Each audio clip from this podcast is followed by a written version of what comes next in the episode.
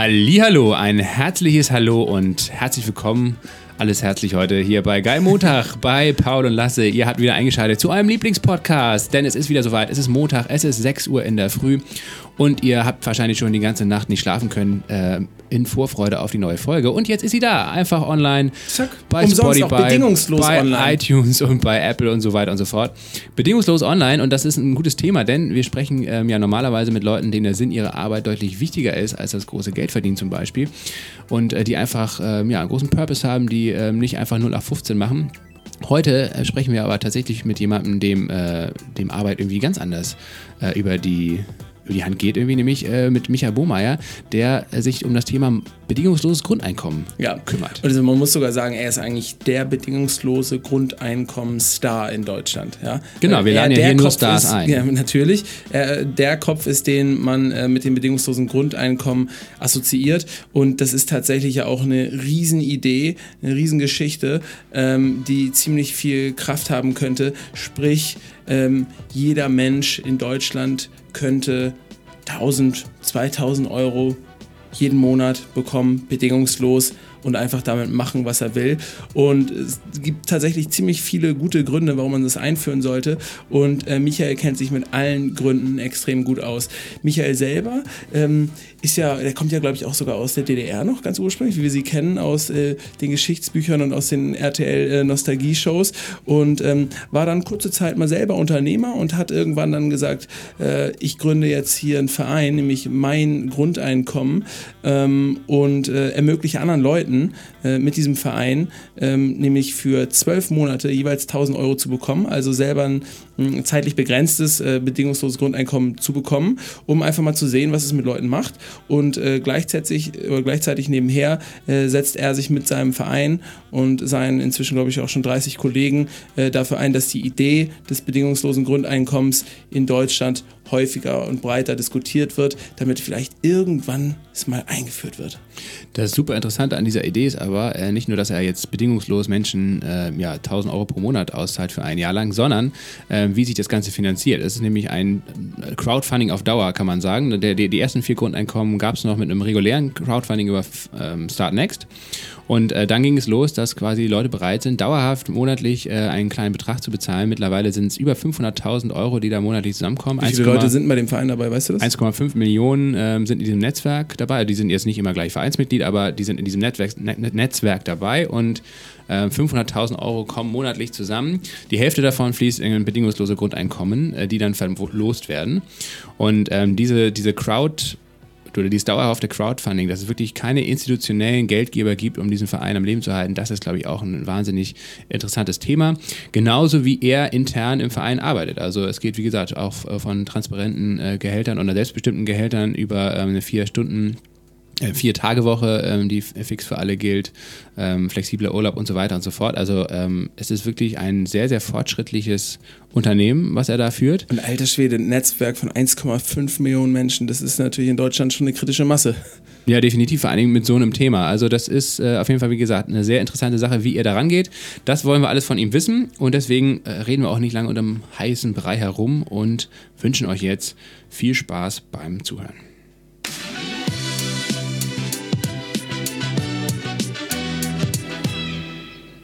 Hi Micha, schön, dass du da bist. Hallo. Ähm, und während wir hier oben im Dachgeschoss sitzen, ähm, hast du deine äh, Tochter unten bei uns im Erdgeschoss geparkt. Da machst du dir aber keine Sorgen, ne? Nö, die ist es schon gewohnt, mitzukommen in irgendwelche Büroräume und da rumzusitzen und Hörspiel zu hören. Ja, das hat die relativ abgeklärt gemacht. Ähm, ich glaube, es sah so aus, als ob sie wahrscheinlich eher auf unsere Leute da aufpasst als andersrum. Ja, ich find's geil, Kinder irgendwie nicht so wie Kinder zu behandeln, sondern äh, die einfach ins echte Leben mitzunehmen. Ja. Und mein echtes Leben ist halt bunt und an vielen Orten und dann kriegt die das mit. Aber die findet es ultra langweilig. Neulich hat sie gesagt, gehen wir jetzt wieder zu den Grünen? ich, okay, cool. Oh, okay. Also ähm, ist sie schon sozusagen politisch befangen irgendwie aufgewachsen, ne? Ja, Politik interessiert die überhaupt nicht. Achso. Die ist eher so der körperliche Typ.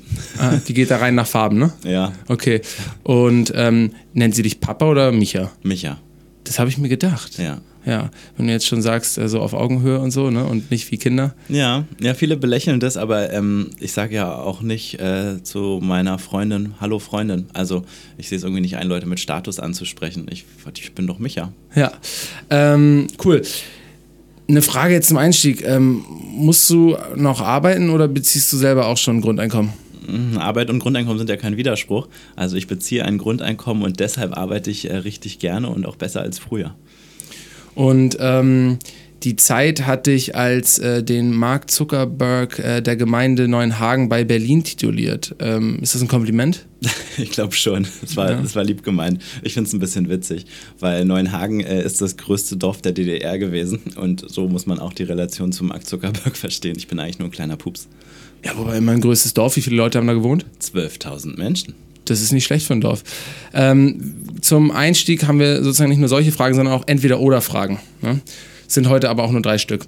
Ähm, jeden Monat bis zum Ende deines Lebens 3500 Euro bekommen oder sofort eine Mio auf dein Konto. Jeden Monat 3500 Euro, weil das ist tatsächlich gut beforscht bei Lottogewinnern. Äh, da hat man mittlerweile die Wahl, ob man das Geld auf einmal bekommt oder dauerhaft ausgezahlt kriegt. Und die Forschung ergibt eindeutig, dass Menschen, die dauerhaft kleine Beträge kriegen, deutlich glücklicher sind. Liegt das auch daran, dass die Leute einfach mit so einer Riesensumme auf einmal nicht richtig umgehen können oder, oder das schnell dann für irgendeinen Blödsinn ausgeben, der dann äh, am Ende ja gar nichts bringt? Ja, es ist eine tot- totale Überforderung. Es ist wie so ein Rauschzustand, ne? Und das kennt man ja. Der Rauschzustand ist zwar währenddessen geil, aber danach kommt so der Abfall.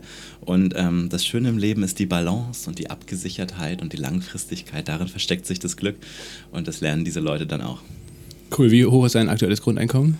Äh, das weiß ich nicht so ganz genau. Das hängt immer davon ab, wie viel meine Internetfirma an Gewinn äh, macht und wie viel wir uns davon ausschütten. Und ehrlich gesagt, ich weiß es gerade nicht. Es sind, glaube ich, unter 1000 Euro.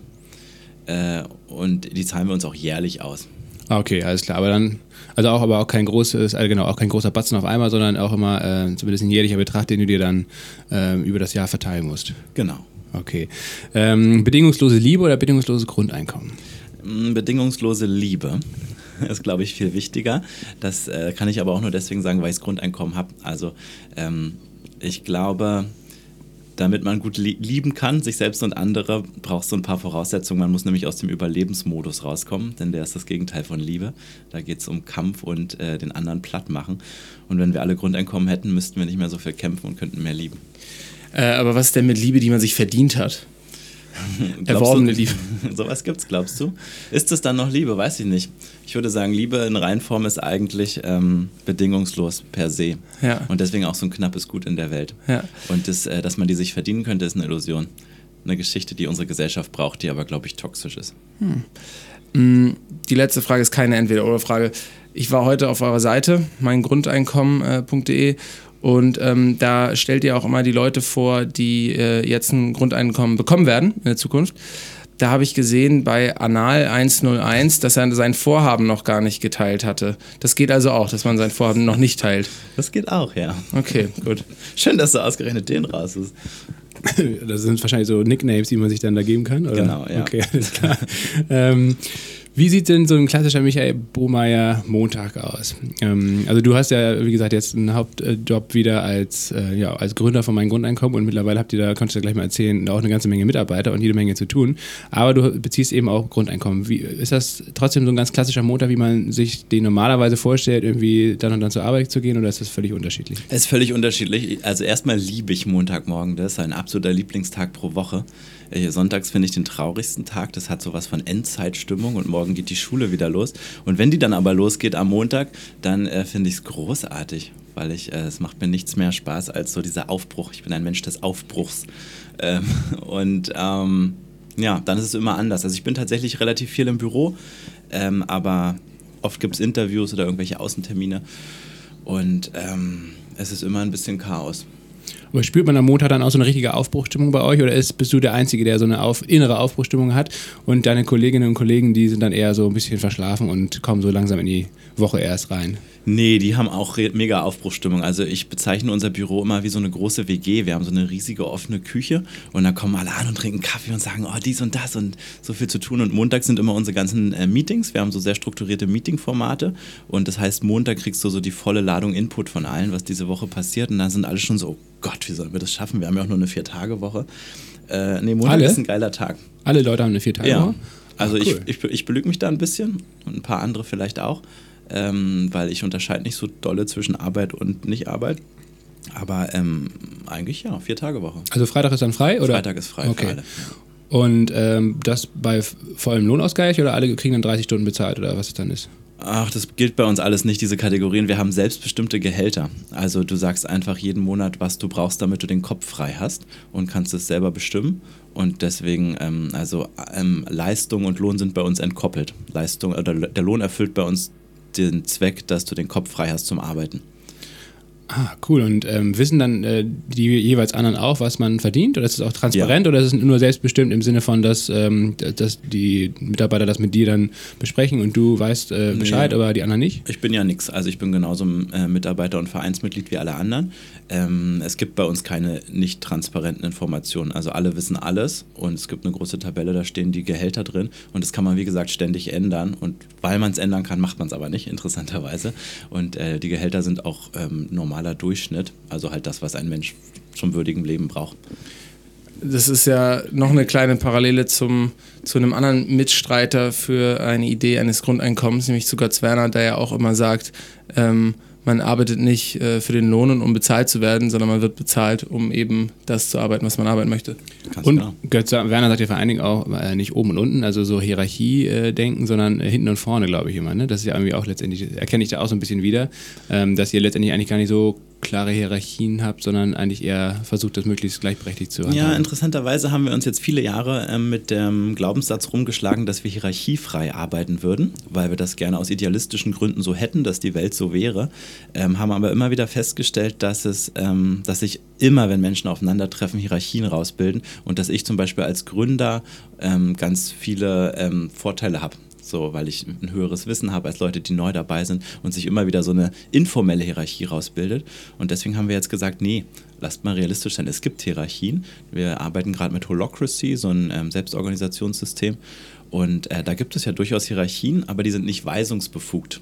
Aber die ähm, akzeptieren halt, dass manche Menschen in bestimmten Sachen einen ähm, Wissens- und Entscheidungskompetenzvorsprung haben und bildet das ab. Aber A kann man das jederzeit ändern und B hat jeder seinen ganz genauen Bereich, in dem er entscheiden kann und nicht in, in die Arbeit jemand anderes reinfuschen kann.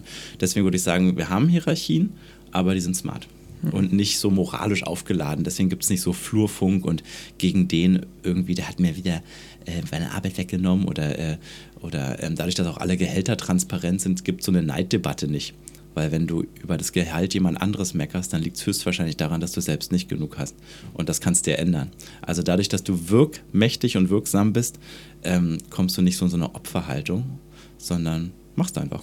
Und wenn du nicht machst, bist du selber schuld. Selbstbestimmte Gehälter, transparente Gehälter, Holocracy, das, da deckt ihr schon ziemlich viel aus dem äh, äh, Katalog für äh, gute, nachhaltige soziale Arbeitgeber ab. Ähm, habt ihr noch irgendwelche Sachen, die so ein bisschen euch ausmachen als Arbeitgeber? Ja, wir bezahlen zum Beispiel unser Gehalt am Monatsanfang, weil es eben keine Bestrafung oder kein äh, Leidensausgleich ist, den man am Monatsende als Lohn erhält, sondern es ist Geld, was man braucht, damit man im Monat die Fixkosten decken kann, damit man entspannt zur Arbeit gehen kann. Äh, Wir haben unbegrenzten Urlaub, in Anführungsstrichen. Also nicht nur, es ist de facto so, aber du entscheidest selbst, wann du wie viel Urlaub nimmst. Äh, Vier Tage Woche hatte ich schon gesagt. Was Äh, nehmen die Leute bei euch im Durchschnitt an Urlaub? Das ist ja dann eigentlich immer die äh, interessante Frage, wenn es Ja, unbegrenzten Urlaub extreme gibt. Spanne. Also es gibt Leute, die haben, also, also ich würde sagen, ganz leicht überdurchschnittlich, aber ähm, super gut koordiniert und eher Was ist denn so, der Durchschnitt? Weiß ich 25, nicht, wie- 30 was Tage hat man, oder so was? 30 Tage oder Ja. so? Ich würde sagen, es ist ein kleines bisschen mehr, weil wir ähm, eher so Leute haben, die lange keinen Urlaub nehmen und dann eine richtig lange Reise machen. Mhm. Also es ist extrem flexibel, je nach Lebensmodell. Ne? Es gibt halt so die Abenteurer und dann gibt es eher die familiären. Ähm, dadurch ganz unterschiedliches Urlaubsverhalten, aber auch da wieder, du kannst es halt selber entscheiden. Und es ist aber eher die Tendenz, dass wir die Leute zum Urlaub, ähm, dass sie, wir sie daran erinnern müssen, dass sie sich nicht selbst ausbeuten. Ja, heißt aber auch ähm, in Bezug auf das äh, Gehalt am Monatsanfang, was sich faktisch ändert, ist also einerseits natürlich diese Kommunikation darüber, ja, wie du es schon sagst, dass es irgendwie auch eine symbolische Sache ist. Aber ansonsten, ich fange halt an, bei euch zu arbeiten und bekomme schon am ersten Tag ein Gehalt.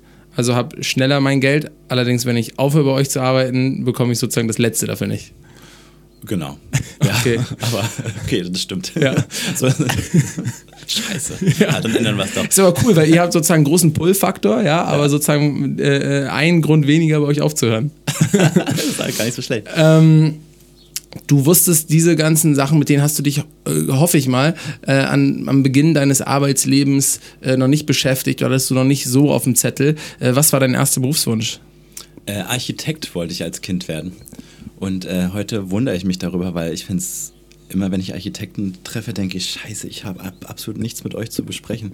Ich finde es so langweilig. Trägst du deswegen schwarz? Ist das noch so, so eine kleine, äh, so ein, klein, so ein kleines, so eine Nee. kleine Reminiszenz? Das ist der Anarcho-Existenzialist in mir. Ah, okay. Ja, aber der ist ja vielleicht gar nicht so unweit vom Und dann Architekten. würde ich doch Rollkragenpulli tragen. Ah, das stimmt. Okay, ja, hast recht. Und äh, dann äh, Architektur ist es also nicht geworden, aber äh, wie ging es dann weiter nach der Schule mit dir? Hast, du- hast du irgendwie studiert, hast eine Ausbildung gemacht? Äh, was war dein Werdegang? Na, erstmal bin ich direkt äh, mit dem Abitur ins Kommunalparlament meines größten Dorfs der DDR eingezogen, mit einer selbst gegründeten Wählergruppe und habe fünf Jahre lang Politik äh, erlebt, wie ich sie nicht mehr machen will. Okay. so höchst interessant, aber nicht mein Ding. Aber Vo- Vollzeit, richtig hauptberuflich? Nee, ach, ehrenamtlich? das Kommunalparlament, da ist Ja, man genau. alle sechs Wochen in Ja. einer Sitzungswoche. Also, ja. Und dann habe ich so eine, ach, naja, ich habe nicht so richtig studiert, leider. Ähm, Hättest du es gerne gemacht? Ja, das bereue ich ein bisschen. Ich habe zwar mal vier Semester Sozialwissenschaften an der HU studiert, aber das kann man auch nicht. Also da bin ich mit null Credits rausgeflogen, weil ich es nur aus Interesse gemacht habe. Ähm, Das heißt, du hast die Vorlesung besucht, aber nicht die Prüfung abgelegt. genau, aber ich habe so, ich habe auf dem Papier habe ich ein Diplom, aber das war an so einer Privatuni. Ähm, und das Kommunikationsmanagement. Da hat man quasi, das war wie so eine schulische Ausbildung mehr für ähm, die Werbebranche. Was man da gelernt hat, ist präsentieren, Dinge verkaufen, Dinge klarkriegen, die, äh, den User-Benefit rauszustellen. Also, wenn ich ehrlich bin, schon vieles von dem, was ich tatsächlich heute jeden Tag mache. Ähm, das war aber leider nicht so wissenschaftlich, wie ich es gern gehabt hätte. Aber dieser Dilettantismus und dieser, diesem Mut zum Improvisieren und auch ein bisschen dieser pragmatische Blick auf Dinge, ähm, der hilft mir auch manchmal. Du hast ein Unternehmen gegründet, von dem haben wir auch eben schon kurz gesprochen, nämlich das ist, glaube ich, äh, ja, das äh, Unternehmen, von dem du auch dein Grundeinkommen beziehst, nämlich als, äh, ja, als Tantiem wahrscheinlich so. Ähm, wann hast du das gegründet? War das schon während dieses Studiums? Und was habt ihr dann vor allem Ja. gemacht? Äh, auf dem Uniflur äh, hat mich ein Typ angesprochen, meinte, ey, sieht aus, als würdest du programmieren. Und ich gesagt, jo. Und dann meinte der, der lass doch mal einen Online-Shop gründen für Schilder. Und ich so, okay, Schilder, cool. Ich wirklich einfach nur angesprochen, weil du aussiehst, als ob du IT Ja, ich habe gerade irgendwas gecodet auf dem Computer. Ich habe mir so Programmieren selbst beigebracht. Und Das ist äh, auch mal eine geile äh, Möglichkeit oder eine geile Story, wie man seinen Mitgründer super, kennenlernt. ja, Ne? super Typ. Aber wirklich, ähm, Vielleicht auch generelle gute Pickup-Line. oder? Ist ja auch irgendwie ein Kompliment heutzutage. ja, ja, total. Hey, siehst aus, als würdest du äh, programmieren. Willst du mir deine Nummer geben? Ja, ziemlich genau so war es. Und dann ähm, hat der hat irgendwie einen Haufen Schilder im Keller gehabt und dann haben wir angefangen, die zu verkaufen. Und es hat total gut funktioniert, weil diese Branche halt total rückständig war. Und jetzt äh, ist sie es nicht mehr, aber jetzt sind wir mit dabei. Und ähm, ja, da arbeiten mittlerweile 25 Leute. Sind das so Straßenschilder oder was für Schilder? Ja, was für Notausgang? Rauchen verboten, Verkehrsschilder, alles Mögliche, aber auch so Industrieprodukte im Allgemeinen. Hast du ein Lieblingsschild? Äh, nee, äh, also der Schildbürger ist ja so meine Antipode im Leben. Ich habe ja mit Schildern und deutscher, äh, deutscher Wegführung und Ordnung nicht so wahnsinnig viel am Hut. Deswegen ist es ein bisschen ironisch, dass ich ausgerechnet mit Schildern dieses Grundeinkommen verdient habe. Ich habe da auch ähm, nicht so, also ich habe immer auch noch andere Projekte parallel gehabt. Ich war da immer nur der IT-Guy. Deshalb äh, nochmal wegen dem New Work. Ähm, ich kenne die Arbeitswelt gar nicht so gut. Das ist Fluch und Segen, weil einerseits bin ich nicht so verdorben und kann alles quasi from scratch denken und ich, ich habe gar keine großen New Work-Konzepte, sondern ich denke immer, wenn ich jetzt, ah, wie will ich eigentlich arbeiten und das machen wir jetzt einfach zum Konzept. Und äh, gleichzeitig musste ich aber jetzt auch so Teamwork und diese ganze, wie man sich im Büro verhält und so, das musste ich alles lernen, weil ich quasi immer, mein Geschäftspartner hat die ganze Teamaufbausache gemacht und ich war immer nur der Nerd am Computer und habe auch meistens nachts gearbeitet. Also du, die Leute haben dich eigentlich gar nicht so richtig gesehen oder zu Gesicht bekommen. Ja, Okay, alles klar. Aber wenn du jetzt mal so einen Vergleich ziehst, äh, wie du damals gearbeitet hast ähm, oder wie, das, wie dieses erste Unternehmen äh, gearbeitet hat, so im, im Alltag und wie du jetzt arbeitest, was sind da so die Hauptunterschiede? Na, die Hauptunterschiede ist, dass es ähm, dort in diesem Unternehmen für so einen Industrie-Online-Versand schon relativ so familiär zugeht, also sehr familiär, aber es halt trotzdem noch so diese Unterscheidung gibt zwischen den Gründern und Geschäftsführern und den Angestellten und halt nicht alles transparent ist und nicht jeder von jedem ähm, die Gehälter kennt. Und ist vielleicht auch angemessen, ne? jedes Ziel, jede Organisation hat ja ihren eigenen, ähm, ihre eigene Organisationsstruktur. Ähm, aber das war nicht so meins. Und du hast noch von anderen Projekten gesprochen, die du da nebenbei gemacht hast. Hast du da ein, zwei Mal zur, zur Auswahl oder was hast du da nebenbei gemacht? Wir haben gefunden, uh, Want to Do, glaube ich. Das war so ein oh. soziales Netzwerk, glaube ich, von 2008. Aber kannst du das zum Beispiel mal erklären, was daraus geworden ist, was die Idee dahinter war? Ja, das war richtig geil. Da rede ich eigentlich ganz gerne drüber. Das war uh, Want to Do, das war ein Social Network für Träume, Wünsche und Ziele. Und es ging darum, dass man sich nicht über seine Uni und seinen Freundeskreis connectet, sondern über das, was man im Leben noch vorhat. Man hat so eine Art Lebens-To-Do-Liste gemacht. Die reichte von Müll runterbringen bis heiraten und glücklich werden. Und man wurde automatisch mit Leuten connected, die das Gleiche machen. Und äh, super geile Idee bis heute. Es haben, glaube ich, schon ganz viele probiert und niemand ist damit richtig groß geworden. Ähm, und das ist phänomenal gescheitert. Wir hatten da eine Anfangsinvestition äh, und die haben wir auch ausgegeben und auch eine Seite und hatten auch ein paar tausend User. Und das war aber noch die Zeit, wo so StudiVZ, wo man, wo niemand sich über Geschäftsmodelle Gedanken gemacht hat, sondern nur, dass man möglichst groß wird und es dann an einen Verlag verkauft. Und dann kam die Finanzkrise und dann haben die Investoren uns gefragt, ja, was ist denn euer Geschäftsmodell? Und wir so, was? also wir haben 1000 User, hilft das? Also habt ihr niemals, jemals damit irgendwie Geld verdient? Nö. Es gab auch keine Werbung oder das ist ja das klassische irgendwie. Also wir hatten Ideen, wie wir das machen, aber dafür waren wir viel zu klein und auch unerfahren. Also heute rückwirkend war es eigentlich erstaunlich, dass wir doch so ein Ding auf die Beine gestellt haben, weil eigentlich konnten wir das gar nicht. Auch eine geile Zeit irgendwie, ne? Auch diese StudiVZ-Zeit. Ja, es war super. War ja, weil StudiVZ hat, glaube ich, auch nie. Obwohl, haben die dann noch mit Werbung angefangen, bevor sie dann schon in den Bach runtergegangen sind? Weiß ich nicht. Naja, ist auch da vielleicht noch ein Account, da sollte man mal wieder reingucken. vielleicht habe ich noch ein paar Stupser bekommen. Ne, wie hieß das? Ja, Anstupsen oder so, ne? Oder ne, ne Gruscheln? Nee, äh, Gruscheln. Gruscheln, ne? Oh. Okay, ja. Die sind aber zu mittlerweile. Ist da, es so? Da kommst du auch nicht mehr rein. Ach, schade. Aber es gibt ja Gerüchte, ich weiß gar nicht, von wem ich das gehört habe. Da haben wir, glaube ich, auch schon mal im Podcast kurz drüber gesprochen, dass StudiVZ wiederbelebt werden soll. Wirklich? Aber, ja, das, aber das ist bisher nur ein Gerücht. Das ist geil. Ja, die wurden gekauft nochmal, ne? Für, für, für einen Apfel und ein Ei, wie man so schön sagt. Ach, jetzt weiß ich übrigens, äh, Mark Zuckerberg von Neuenhagen kam nämlich so zustande, dass äh, ich habe mal 2003, 2002 oder so, als ich Programmieren gelernt habe, ein Social Network für meine Schule programmiert. Und das war eigentlich das Gleiche, was Zuckerberg an seiner Uni gemacht hat. Also natürlich nicht das Gleiche, aber äh, gleiche Idee. Und äh, ich bin aber nicht den äh, Permissionless-Weg gegangen, sondern ich habe versucht, über die Schulverwaltung das offiziell zu machen. Und es ist dann daran gescheitert, dass jeder Schüler hätte einen Zettel ausfüllen müssen von den Eltern, dass er daran teilnehmen darf. Ich wollte gerade sagen, klingt vielversprechend. Ja. Disruptive Ener äh, äh, Ideen gleich immer über die Schulverwaltung regeln. genau. ja, Super das dumm. ist quasi ein Accelerator für äh, die, die erfolgreichsten, vielversprechendsten Startups, klar. genau. ähm, ja, und wie bist du dann, also du hast jetzt gerade gesagt, erfolgreich gescheitert mit Want to Do. Ähm, das ist ja häufig eine super Voraussetzung, um dann was richtig Tolles zu machen. Ähm, wie bist du dann langsam zu meinem Grundeinkommen gekommen? Ähm, naja, also diesen Schilderversand habe ich ja als eigentlich, also nee, ich habe schon in jungen Jahren ähm, so einen Online-Versandhandel für Sport gehabt und einen Sportladen und ähm, habe halt so als Internetagentur immer so Websites programmiert. Das hatte ich eigentlich lange gemacht, das hat mich immer so finanziert durch meine, meine Jugend und die, die Twents. So, und dann äh, kam dieser Schilderversand und der lief eigentlich von Anfang an. Nach ein paar Jahren hat er auch Geld abgeworfen. Und parallel habe ich dann dieses Want-to-Do gemacht und äh, dann noch so ein Technologie-Startup. Da ging es um Produktdatenaustausch im Onlinehandel, wo ich quasi versucht habe, das zu abstrahieren, was wir mit dem Schilderversand gelernt haben. Ähm, da durfte ich dann auch nochmal ganz viel lernen, weil da haben wir nämlich gemerkt, dass wir ähm, uns total so in Technikliebhaberei vernördet haben und irgendwann gemerkt haben, dass wir jetzt ein endgeiles Produkt haben, aber niemand braucht es. Also wir wissen natürlich, dass die Leute es brauchen, aber die Leute wussten nicht, dass sie das brauchen. Und dann ist es auch gescheitert. Also ist eigentlich alles immer gescheitert, bis auf ähm, diesen Schilderversand. Das gute, solide, mittel, also nicht mittel, kleine, äh, ehrliche Schilderunternehmen. Und das habe ich dann auch gemacht bis Ende 2013. Und dann war Zeit für was Neues. Okay. Und ähm, du bist 2013, 2014 aus dem operativen Geschäft beim Schilderversand rausgegangen. Mhm. Warum? Ach, ähm, ich war da lange und ja, ich war wie gesagt so ähm, immer nur so der, der IT-Typ und hatte die Aufgaben dann an neue Leute übergeben. Und ähm, also ich habe mich da nicht tot gearbeitet, ne? Ich habe ähm, ich hatte irgendwie Lust auf was Neues. Und ähm, ja, das war, ja. Aber hast du zu der Zeit ähm, schon vom bedingungslosen Grundeinkommen äh, gewusst? Äh, hattest du dich da schon eingehend mit beschäftigt oder ist dann die Idee erst danach gereift, nachdem du da ausgestiegen warst, Zeit hattest, den Kopf frei hattest? Ähm, wie ist überhaupt dieser Einstieg zu dem Thema gekommen? Ja, ich glaube, so 2008 habe ich mal in irgendeinem Blog äh, von diesem Thema gehört und dachte, wow, was für eine Wahnsinnsidee. Das kann ja nicht funktionieren.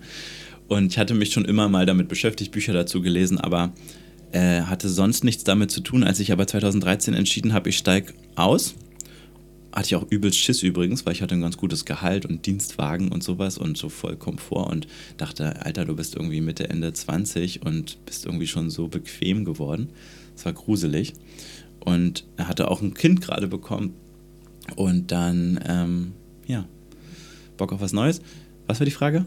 Ähm, ob du zu dem Zeitpunkt schon ähm, ganz konkret über das Grundeinkommen nachgedacht so. hast und wie du überhaupt, äh, ja, wie der Bezug dazu war, wie, der, wie der Einstieg gelungen ist. Genau, ja, ich habe ja so einen lückenfreien Lebenslauf, wenn man so will, äh, ohne dass ich jemals irgendwo festangestellt gearbeitet habe, aber ich bin halt seitdem ich 16 bin selbstständig, habe immer so Internetseiten gemacht und habe halt nie in Frage gestellt, dass es dass man natürlich jeden Tag der Woche von früh bis spät irgendwas Geiles macht und Projekte und immer zu allem Ja sagt und so. Und die Vorstellung, die Füße stillzuhalten und nichts zu machen und keinen Plan vom Leben zu haben, das schien mir völlig absurd. Und das habe ich dann gedacht, das probiere ich jetzt mal aus. Und es war so die schrecklichste Zeit, weil Das ist nicht meine Stärke. Ich dann so, lag dann so im Park und habe den Himmel angeguckt und das war eine Katastrophe. Und ich, hab, ich, ich bin so ein To-Do-Listen-Mensch und ich hatte dann einfach nichts auf der To-Do-Liste. Und wenn was raufkam, habe ich es am gleichen Tag erledigt. Das war, hat sich so leer angefühlt. Äh, das konnte ich damals noch nicht so gut. Kannst du es denn ähm, heute? Ja, ich habe das gelernt in den letzten Jahren. Also es äh, ist jetzt nicht mehr so häufig mit der Lern-To-Do-Liste, eigentlich nie aber ich habe gelernt, Pausen zu machen und zu entspannen. Also notwendigerweise, weil dieses Tempo geht sonst nicht auf die Dauer. Also ich hatte mit dem Grundeinkommen zu tun ähm, und dann kam mir die Idee, ach cool, ich habe ja jetzt so eine Art Grundeinkommen. Und dann kam auch recht schnell die Idee, das ähm, anderen Leuten auch zu crowdfunden. Cool, das war 2014, ne? Ähm, das war der Beginn von meinem Grundeinkommen. Ja. Wie äh, jetzt heutzutage, wir können ja vielleicht nochmal einsteigen, ähm, dass du mal so den Ist-Zustand beschreibst, wie du, äh, wie, wie groß das mittlerweile ist, was ihr macht äh, und wie sich das Ganze finanziert, damit die Leute verstehen, wie du dann letztendlich das überhaupt äh, gestartet hast. Ich glaube, das ist vielleicht mal ein ganz guter Twist. Ähm, was ist jetzt aktuell der Status quo? Wir haben ja eben schon darüber geredet, wie ihr arbeitet. Mhm. Das heißt, es gibt ja auf jeden Fall anscheinend eine ganze Menge Leute da bei euch im Büro. Und äh, was machen die den ganzen Tag? Was macht mein Grundeinkommen? Ja, wir sind so ein gemeinnütziger Verein, aber ähm, es sieht eigentlich aus wie so ein hippes Start-up. Wir sind 30 Menschen, ähm, betreiben eine Online- Community, wo 1,5 Millionen Menschen registriert sind, von denen über 100.000 Menschen jeden Monat äh, kleine Beträge spenden sodass fast eine halbe Million Euro zusammenkommen, wovon wir die Hälfte. Monatlich? Monatlich. Wovon wow. wir die Hälfte als bedingungslose Jahresgrundeinkommen ausschütten. Jeder Mensch kann mitmachen, es kostet nichts, gibt keinen Haken.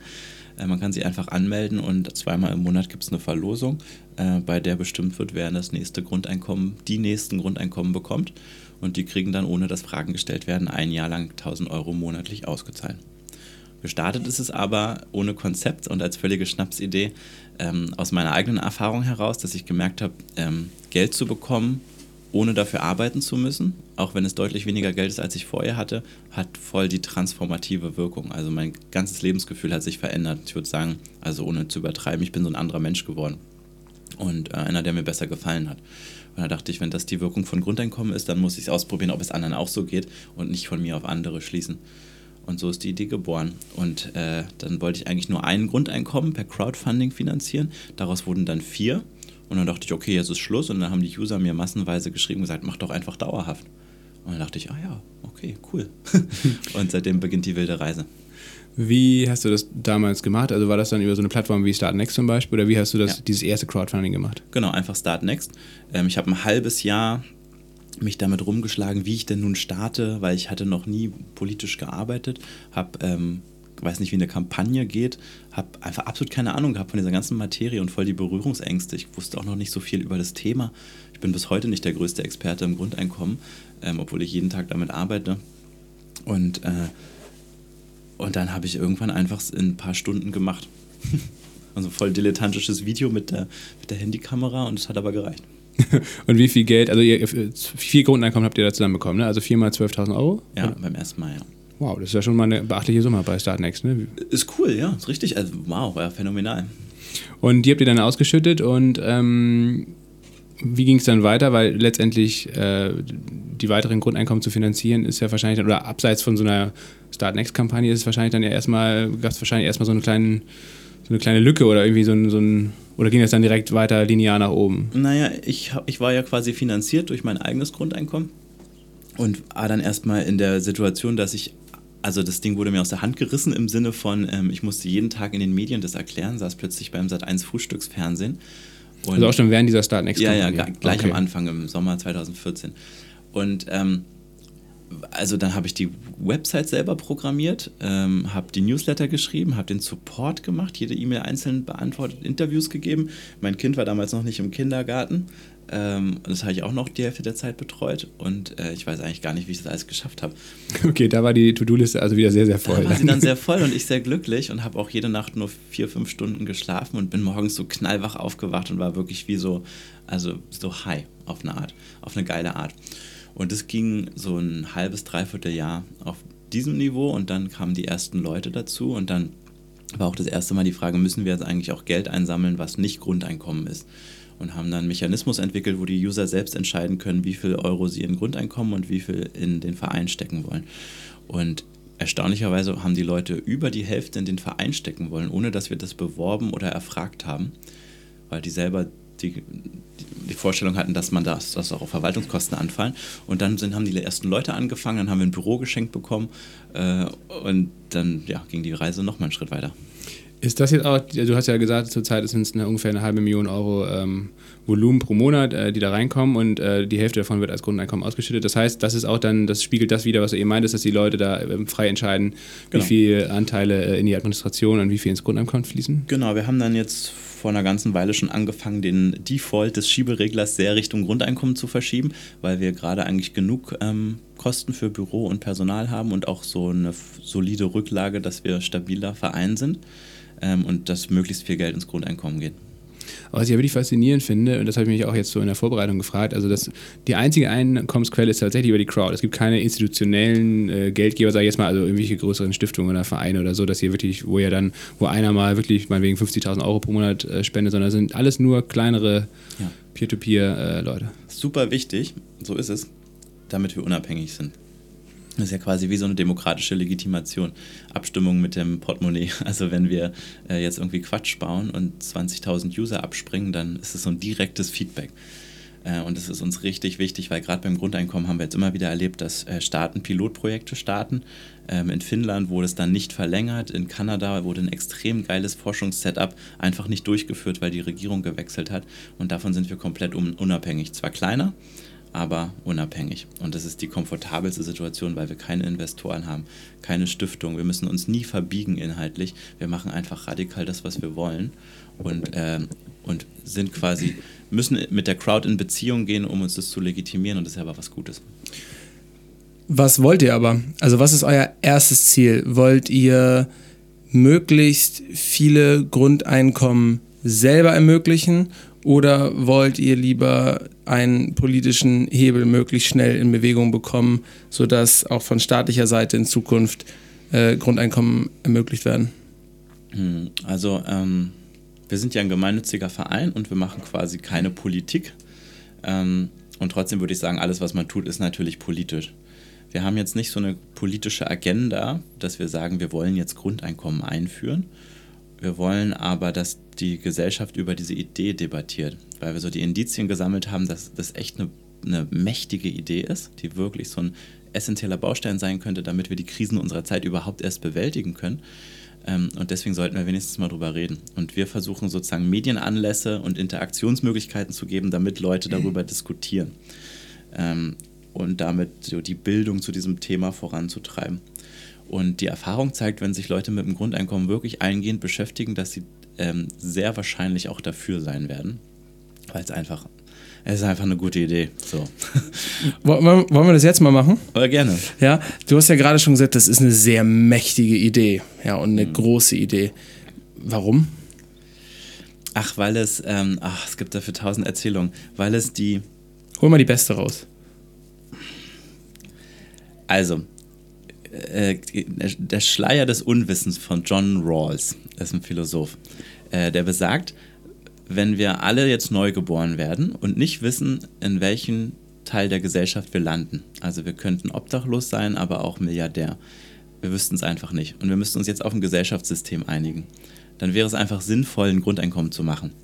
Weil die Leute, die sich, die irgendwie völlig optimistisch sind und sagen, ich werde auf jeden Fall ein richtig geiler Hengst im Leben, die können, die, für die bleibt das Leistungsprinzip, die können immer noch Millionäre werden. Und die Leute, die ein bisschen ängstlicher sind, wüssten, okay, sie können niemals unter 1000 Euro rutschen, sie sind immer abgesichert ein Leben lang und ähm, müssen nicht auf der Straße leben. Und es ist einfach die, dieses super, der super Kompromiss aus sozialistischen Elementen, ne, weil es behandelt alle Leute gleich, es gibt eine fundamentale existenzielle Sicherheit und aus liberalen Elementen, dass wir trotzdem noch eine Marktwirtschaft haben, dass wir trotzdem auch noch einen Kapitalismus haben können, der dann bestimmt transformiert wird. Und ähm, es vereint quasi die Grundideen von Sicherheit und Freiheit in einer Idee und ist deswegen einfach die zeitgemäße Fortführung von dem, was wir heute haben. Hm. Magst du dazu vielleicht nochmal ganz kurz erzählen, ähm, was letzten Endes so ein Grundeinkommen eigentlich ist oder wie es letzten Endes aussehen würde? Hm. Also Grundeinkommen, es gibt nicht das Grundeinkommen, mhm. aber die Grundidee ist bei allen Modellen gleich.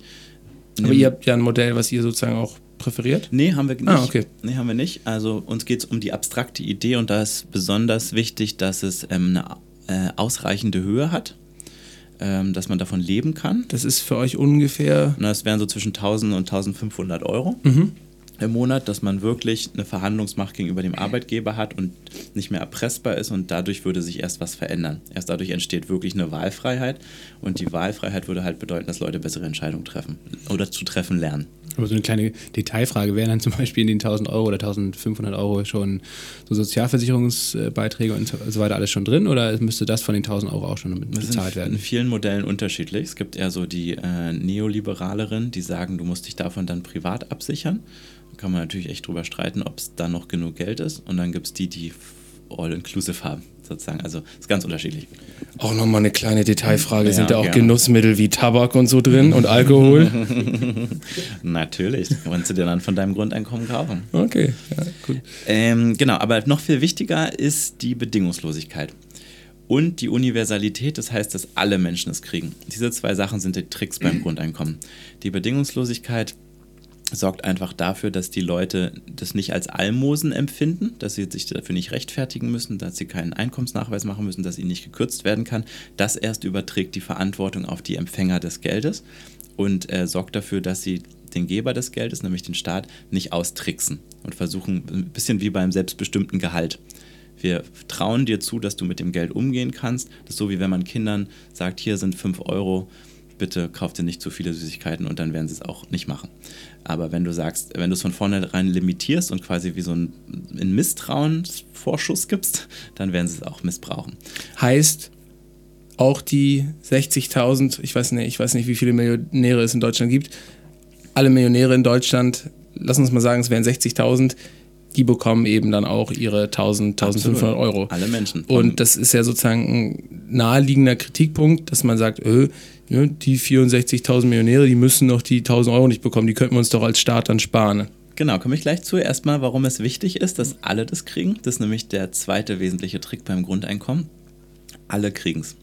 Und erst dadurch ähm, wird es so mächtig. Weil ansonsten ist es einfach ein Sozialprogramm, ein Programm der Armutsbekämpfung. Das Grundeinkommen nicht. Ein Grundeinkommen wirkt besonders bei den Leuten, die heute glauben, dass sie es nicht brauchen äh, und heute gar nicht checken, wie viel Existenzängste sie eigentlich jeden Tag mit sich rumtragen, vor allem in der Mittelschicht. Wenn alle es kriegen, bist du endlich aus dieser Neiddebatte raus, zu sagen, wer kriegt's und wer kriegt's nicht. Heute ist es so, die, die sich so fühlen, als würden sie diesen ganzen Spaß hier bezahlen, denken, sie können auch die Regeln diktieren für die, die die scheinbaren vermeintlichen Schmarotzer sind. Und da hast du immer eine Neiddebatte und wir blockieren uns als Gesellschaft immer an diesen Neidfragen. Und Grundeinkommen macht es anders, sagt, nee, alle kriegen es. Und jetzt zu deinem Punkt. Und alle finanzieren es. Nämlich natürlich ist es so, dass äh, Grundeinkommen nicht mehr Geld im System ist, dass man nicht einfach 1000 Euro pro Person pro Monat druckt, weil dann gäbe es Inflation, ist, der Effekt wäre wieder weg. Es ist vielmehr so, dass Grundeinkommen eine Art von Umverteilung ist. Und da gibt es ja 20 verschiedene Modelle. Manche machen es über eine Konsumsteuer, eine Einkommensteuer, eine Ökosteuer, eine Finanztransaktionssteuer. Kurzum, die, die mehr haben oder mehr verbrauchen, werden mehr Steuern zahlen als heute aber alle werden diese Steuern zahlen. Das heißt, wenn ich jetzt äh, ein Einkommensmillionär bin, dann werde ich wie alle anderen auch am Monatsanfang die 1000 Euro kriegen, werde aber am Monatsende oder am Jahresende mehr Steuern zahlen. Und wenn ich das gegeneinander aufrechne, habe ich als Millionär wahrscheinlich weniger als heute. In der Mittelschicht haben die meisten Leute genauso viel, also es ist nicht mehr Geld, aber mehr Sicherheit. Und arme Leute werden je nach Modell ein bisschen äh, mehr Geld in der Tasche haben, weil sie es auch einfach brauchen. Ähm, das heißt, es ist eben nicht ungerecht, sondern äh, also das heutige System ist ungerecht, weil es nämlich dafür sorgt, dass Leute demotiviert werden zu arbeiten ähm, und gleichzeitig die Steuern für die Reichen sehr niedrig sind. Und bei Grundeinkommen haben alle jeden Monat, weil sie Menschen sind, immer wieder einen Vertrauensvorschuss, ein Startkapital, wissen, da können sie nicht runterrutschen, aber wenn sie mehr haben, tragen sie auch mehr bei. Ich stelle mir immer die Frage, also die, die, das leuchtet mir total ein, äh, die Argumentation, dass man quasi wirklich auch alle, egal ähm, wie hoch das Einkommen ist, äh, gleichermaßen da behandelt.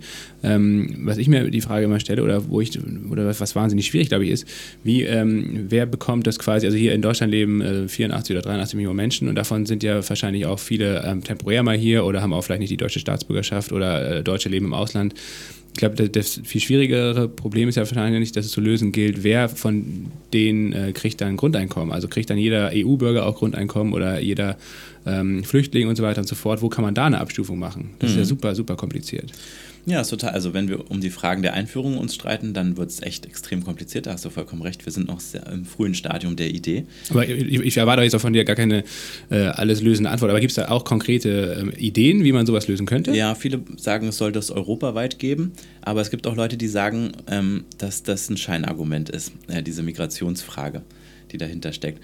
Weil ähm, es ist heute zum Beispiel so, dass es in Italien bis vor kurzem keine keine Grundsicherung so richtig gab, deswegen auch diese starken Familienbezüge dort. Ähm, und es gab jetzt keine Masseneinwanderung äh, von Italien nach Deutschland, nur weil wir hier irgendwie ein Sozialsystem haben. Ähm, es ist so ein bisschen wie bei äh, Thema offene Grenzen, aber auch bei, oh Gott, dann geht keiner mehr arbeiten. Also diese ganz, oder also immer diese Angst, dass wenn man jetzt was verändert, dass dann der Untergang des Abendlandes eintritt. Also weiß nicht, bei der Abschaffung der Prügelstrafe gab es diese Argumentation oder bei dem Einführen des Frauenwahlrechts ist es immer so, oh Gott, oh Gott, oh Gott, dann wird alles schlimm. Aber die Realität zeigt dann, ist dann eigentlich gar nicht so schlimm. Und das ist beim Grundeinkommen häufig das Motiv. Ich will gar nicht sagen, dass man nicht über diese Frage reden muss, aber es ist oft so ein bisschen, es gibt immer drei Argumente. Das ist, dann geht keiner mehr arbeiten dann kommt die Masseneinwanderung und dann kommt die Inflation. Und das sind so, würde ich sagen, die drei Urängste, mit denen hier immer Politik gemacht wird. Und ähm, die ganzen Untersuchungen, die es bisher dazu gab, zeigen aber, das ist gar nicht unbedingt haltbar. Und auf zwei Argumente bist du jetzt schon, glaube ich, ein bisschen stärker eingegangen. Das mit der Inflation hast du auch gesagt, äh, Geld wird ja auch nicht äh, gedruckt, sondern man würde es über Steuern zum Beispiel regeln, äh, eine höhere Einkommenssteuer oder auch eine Finanztransaktionssteuer. Ja, das heißt, wenn die an der Börse die Händler ihre Aktienpakete hin und her schieben, dann geht jedes Mal, wenn man ein Paket hin und her schiebt, ein kleiner Prozentteil dafür an Steuern mhm. äh, in einen großen Pot. Daraus wird dann das Grundeinkommen finanziert.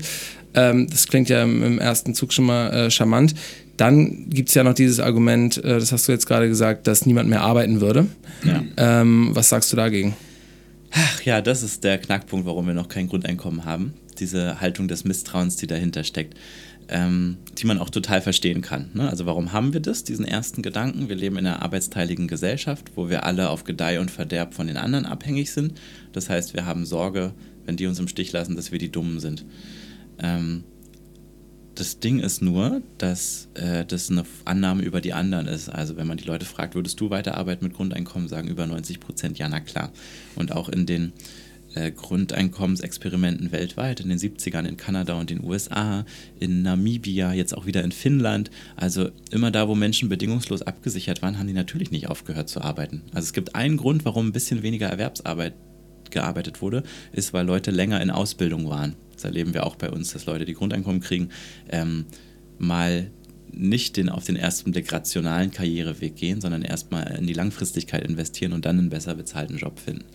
Ähm, der Mensch ist einfach ein, ein aktives Wesen, der gerne Teilhabe hat und in, mit anderen Menschen zusammen in Austausch ist, der produktiv sein möchte, sich wirksam fühlen will. Und es geht halt sehr gut über Arbeit, sowohl bezahlte als auch nicht bezahlte Arbeit. Und es gibt aus wissenschaftlicher Perspektive überhaupt keinen Grund zur Annahme, dass Leute aufhören würden zu arbeiten. Das ist einfach nur Ausdruck unseres, ähm, ja, unseres äh, technokratischen, menschenfeindlichen Weltbildes. bei euch, ähm, also diejenigen, die bei euch der Grundeinkommen beziehen, die haben ja auch die, die freie Wahl, ob sie dann äh, das mit der Community teilen, was sie dann in den zwölf Monaten machen. Kannst du uns mal so ein paar Beispiele nennen, ähm, was auch das auch für Auswirkungen haben kann auf so ein individuelles Leben? Also positiv wie negativ, je nachdem, was es da vielleicht für eine mhm. Bandbreite gibt. Ja, also es wird jetzt gleich wie eine richtige krasse Werbeshow klingen, wenn ich das alles erzähle. Ähm, ich würde richtig gerne die negativen Geschichten erzählen und ich suche auch mit der Lupe danach, aber sie sind wirklich schwer zu finden. Ähm, also es gab eine Geschichte, da hat jemand das Geld nicht gewollt und wollte, dass wir das zurücknehmen, weil er mit diesem Mehr an Freiheit nicht ausgekommen ist, weil nicht, tatsächlich nicht alles happy-go-lucky ist mit Grundeinkommen, sondern die Leute berichten, dass das Leben intensiver wird in seinen Höhen und seinen Tiefen. Viele entdecken in den ersten Monaten ihre Existenzängste. Also die wussten gar nicht, wie sehr sie im Hamsterrad gefangen sind, weil sie das Leben gar nicht anders kennen. Und jetzt ist da plötzlich Geld auf dem Konto, was nicht so über viel ist, aber was leistungslos kommt. Und es stellt das Leistungsgeld, also das Gehalt, plötzlich in Frage und sagt, hä, was mache ich da eigentlich? Was will ich eigentlich? Was kann ich eigentlich gut? Und äh, plötzlich fallen die Ausreden weg. Und jetzt werde ich auf die Eigenverantwortung zurückgeworfen. Und das ist eine schreckliche Erfahrung für einige, weil sie merken, dass die Ausreden gar nicht haltbar waren, sondern dass das nur Ausreden waren, weil das Problem eigentlich woanders liegt. Dann setzt so eine Beschäftigung mit sich selbst ein. Ähm, und das ist, ist hart. Und gleichzeitig ultra geil, weil die Leute richtig gut mit dieser neu gelernten, zu dieser Eigenverantwortung, zu der sie gezwungen werden, sozusagen super schnell lernen, umzugehen. Ähm, und der erste Effekt ist, dass sie ruhiger schlafen, dass sie entspannter sind, dass sie bessere Beziehungen führen, dass sie gesünder sind. Wir haben zwei chronisch Kranke, Morbus Crohn hatten die, so eine psychosomatische Darmkrankheit, ähm, die gestoppt wurde. Die hatten keine neuen Schübe. Auch heute, vier Jahre später, kam das nicht mehr weil die plötzlich, was ich schon mal meinte, aus dieser Opferhaltung rauskamen und reinkamen in so ein geil, ich kann ja, ich habe ja mein Leben in der Hand. Die Leute berichten, dass sie kreativer werden, dass sie ähm, dass der Blick sich weitet. Also sowohl für Mitmenschen werden sie so empathischer, als auch einer hat berichtet, sie wurde von der Selbstständigen zur Unternehmerin, weil sie plötzlich eine Planungssicherheit hatte, weil da war so eine Art Kapital. Und es geht nicht immer ums Faktische. Also es ist nicht so, dass die arm war und jetzt diese 1000 Euro brauchte, sondern es geht um dieses Gefühl, dass da plötzlich Geld ist, mit dem ich rechnen kann. Und äh, viele berichten, dass sie einen Großteil des Geldes gar nicht angerührt haben. Wir haben viele Leute aus der Mittelschicht, die brauchen auch dieses Geld nicht. Aber die Tatsache, dass da was bedingungslos von einer anonymen Gruppe von Menschen mir geschenkt wird, wofür ich keine Dankbarkeit zeigen muss, ist gar nicht zuordnenbar, von wem das jetzt ist. Das macht was mit dir. Das haben die Menschen noch nie erfahren. Bedingungslosigkeit ist so ein knappes Gut in der Welt. Selbst die Eltern knüpfen ihre Liebe und ihre Taten und ihre Belohnung mit Süßigkeiten oft an irgendwas, was man tut. Und plötzlich ist es einfach da das löst, ja, das macht echt eine Transformation mit den Leuten. Mm, die werden milder, die werden veränderungsbereiter und mutiger. Die sind oft erstaunt über sich selbst, was sie sich alles trauen. Die konsumieren weniger, weil plötzlich müssen sie sich nicht mehr so entschädigen für, für ihr opfervolles äh, Erwerbsarbeitsleben, sondern sie fühlen sich wirksam. Der erste Impuls bei vielen ist ähm, Flucht. Also jetzt habe ich Grundeinkommen, jetzt lege ich die Scheidung auf den Tisch oder jetzt kündige ich meinen Job. Das ist ja auch die große Angst, dann rennen die Ehefrauen und die äh, Untergebenen weg. Das äh, ja, ist ja die große Sorge. Und das überlegen echt viele. Aber interessanterweise haben die dann das Grundeinkommen, ähm, sind dann nicht mehr finanziell abhängig vom Mann und weniger vom Chef und merken dann, cool, jetzt habe ich die Freiheit, Nein zu sagen, dann kann ich auch bleiben weil dann gehen sie plötzlich mit einer anderen Haltung auf Arbeit, dann trauen sie sich plötzlich in Konflikt zu gehen mit dem Arbeitgeber, verstehen den vielleicht auch besser, handeln was neu aus, ziehen die Scheidung zurück. Einer hat die Scheidungspapiere schon auf dem Tisch gehabt, weil sie sagen, nee, ich probiere es jetzt nochmal mit dem Typen, weil ich kann ja jetzt verhandeln. Und diese Erfahrung, die bleibt auch noch Jahre nach dem Grundeinkommen, weil die Leute, ich würde fast sagen, wie erwachsen werden. Das ist eine Empowerment-Erfahrung. Und ähm, das ist der, darum geht es beim Grundeinkommen. Es wird immer gesagt, äh, was passiert denn mit den Arbeitsmarktzahlen? Wir haben jetzt in Finnland erlebt, da gab es ein Pilotprojekt, wo es quasi so eine Art bedingungsloses Hartz IV gab und ähm, es hat überhaupt keinen Effekt auf den Arbeitsmarkt gehabt. Also die Leute haben weder mehr noch weniger gearbeitet, äh, aber die Lebenszufriedenheit ist deutlich gestiegen. Und darum geht es. Es geht darum, dass wir als Gesellschaft aus diesem dieser Existenzangst und diesem Mangel und diesem Neid und was wir jetzt wieder erleben, wie dünnhäutig Debatten um SUVs und Greta Thunberg und, und Links- und Rechtsschemata geführt werden. Ähm, die, beim Grundeinkommen geht es darum, den Leuten die Kraft zu geben, damit die resilient sind ähm, und einfach raus aus ihrem Ego-Überlebenstunnel kommen und mal den Blick weiten und damit dieser Wohlstand im Herzen ankommt und wir die Probleme lösen können, die wir eigentlich haben. Ja, wenn man dir so zuhört und wenn man sich ähm, generell mit dem Thema befasst, ähm, versteht man immer nicht, warum, äh, ja, warum bisher alle Versuche, das auch mal einfach nur mal mit einem größeren Praxisprojekt zu testen, irgendwie gescheitert sind. Auch in Finnland hat es jetzt ja wieder aufgehört, glaube ich. Ne? Mhm. Ne? Ähm, und trotzdem sieht man ja, dass bei dir allein schon 1,5 Millionen Leute da regelmäßig auf der Plattform sind und auch Teil des Netzwerks sind und diese, dieser, diese Aufklärung, die du ja mit dem Projekt machst, irgendwie auch schon funktioniert und auf Interesse stößt. Ne? Wie könnte man was wären für dich vielleicht ganz konkrete Schritte, wie man ähm, das wirklich mal äh, auf die politische Agenda setzen könnte? Gibt es auch einfach regelmäßig Leute aus, aus, der politischen Sphäre, die da bei dir anklopfen und ja. sich erkundigen? Was ist so der Status quo? Kannst du uns da mal so ein bisschen so einen kleinen Einblick geben? Mhm. Das ist voll Teil meines Jobs geworden jetzt, dass ich so äh, nach Mitte fahren muss und zu irgendwelchen Lobbyverbänden und Parteien und Bundestagsbüros gehen muss und äh, einfach mit denen quatschen. Und die wollen inspiriert werden. Und das klappt auch gut. Ähm, allerdings stößt es ein bisschen an Grenzen, weil die, die finden dann teilweise die Idee gut, aber sagen, ja, aber wie soll ich denn meine Parteikollegen überzeugen? Das ist ja nur eine Online-Verlosung. Und das stimmt. Äh, das sind bisher vor allem Geschichten und Einzelfälle. Auch schon über 400 Einzelfälle, aber äh, der nächste Schritt ist jetzt, glaube ich, wissenschaftlich belastbare Daten zu haben. Deswegen wollen wir nächstes Jahr das erste deutsche Pilotprojekt zum Grundeinkommen starten wo wir 120 Menschen dauerhaft Grundeinkommen auszahlen und es wirklich vollständig wissenschaftlich begleiten lassen, damit wir diese Anekdoten und diese Thesen, die wir jetzt gesammelt haben, auch wirklich validieren können und damit die Entscheider was in der Hand haben, womit sie sich auch raustrauen können. Ich glaube, es gibt eine riesengroße Sympathie mit dem Thema, weil viele Leute spüren, dass es richtig ist. So, Leute, also Leuten aus der Armut zu helfen und niemanden unter 1000 Euro fallen zu lassen. Das steht ja auch im Grundgesetz eigentlich. Wir leben es nur halt nicht. Ähm, das spüren die Leute, aber ähm, es ist eben, wie wir jetzt schon gemerkt haben, so eine Transformation im Kopf. Du musst halt ins Vertrauen gehen. Und es ist schwer in unserer Gesellschaft, weil unsere Gesellschaft sozusagen auf Stress basiert und, äh, und auf, auf Selbstausbeutung, auf hoher Geschwindigkeit. Und unter Stress handeln halt Menschen nicht langfristig und vertrauensvoll, sondern egoistisch und wenig nachhaltig. Deswegen bräuchtest du eigentlich ein Grundeinkommen, damit eine Mehrheit für Grundeinkommen ist. Deswegen ist Ausprobieren kein schlechter Weg und das machen wir dann einfach selbst, weil der Staat kommt nicht aus dem Knick. Hm.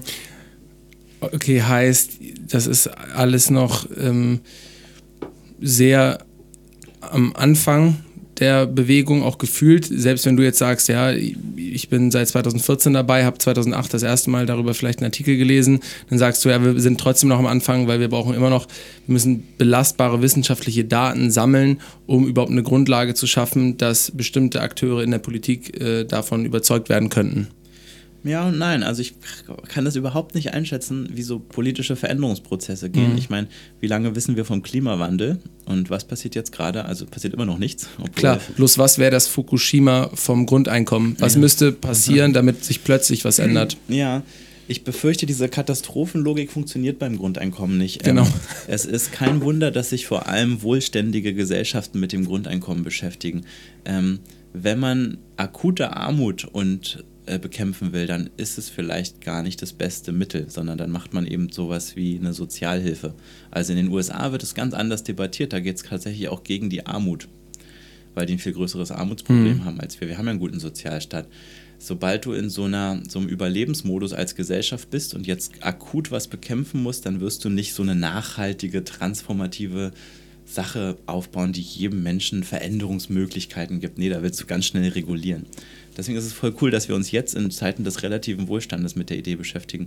Vielleicht geht es aber auch ganz schnell. Ich meine, die Grünen haben jetzt so einen Vorschlag gemacht zu einer neuen Art von Hartz IV, was äh, man unkompliziert beantragen kann, ohne große Bedürftigkeitsprüfung. Und ähm, nächste Ausbaustufe wäre, dass jeder das beantragen kann. Und wenn er das Geld nicht braucht, rückwirkend über die Steuer zurückbezahlt. Das wäre dann de facto ein Grundeinkommen, wo man halt ein Formular ausfüllen muss. Hm. Aber man könnte es nicht bestraft werden. Hm. Das also wenn die Grünen jetzt die stärkste Partei werden, ist es vielleicht gar nicht mehr so weit weg. Ja. Heißt, du fürchtest vielleicht auch aus anderen Gründen einen wirtschaftlichen Abschwung, eine Rezession, weil äh, du sagst, vielleicht wird dann wieder das Thema Grundeinkommen ein bisschen in die zweite Reihe rücken können. Ja, also das Grundeinkommen ist halt ein sehr. Hm, also es wird anders geführt als so eine Umverteilungsdebatte ähm, und anders als jetzt so eine Klimaneiddebatte, wie wir sie jetzt gerade haben weil es irgendwie ein ganzheitlicherer Blick ist. Es ist halt weder links noch rechts, also es hat eher Gegner bei Linken und Rechten, ähm, weil es eben aus beiden Seitensachen integriert und mhm. deswegen jeweils die andere Sache triggert. Mhm. Es ist ja, das ist so ein bisschen ein postideologisches Konzept und in Zeiten, wo die Gemüter aufgeheizt sind, ähm, finden einen dann alle Seiten blöd.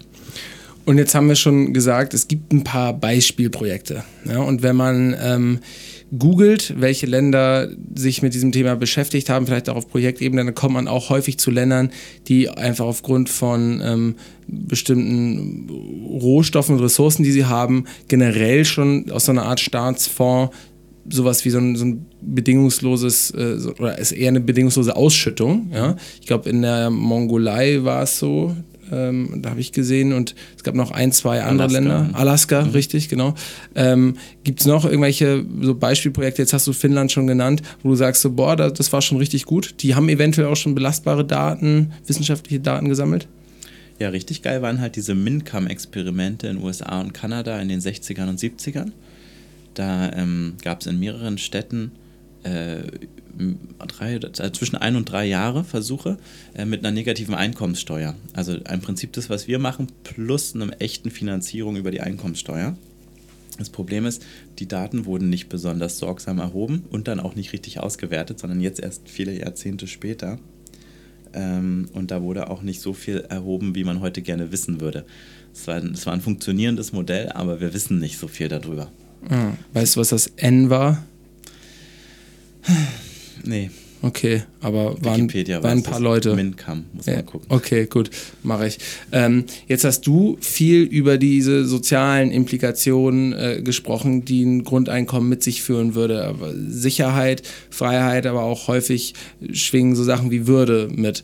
Ähm, gibt aber auch Leute, die sagen, es gibt auch ziemlich gute ökonomische Gründe für ein Grundeinkommen, oder? Warte mal kurz, ich muss auf Toilette. Ja. Viel besser. Viel besser, Micha. Mhm. Ja, wir werden das nicht schneiden. Ähm, das war jetzt, es ist jetzt eine kleine Zeitreise für, für unsere Zuhörer. Das war jetzt ungefähr eine halbe Stunde, 35 Minuten, die du jetzt weg warst. Ja. Nein, Scherz. Gut, waren zwei Minuten, war richtig schnell. Ähm, genau, ich habe gerade gefragt, äh, ja, was, was die äh, ökonomischen äh, Argumente für ein Grundeinkommen wären. Hm, viele.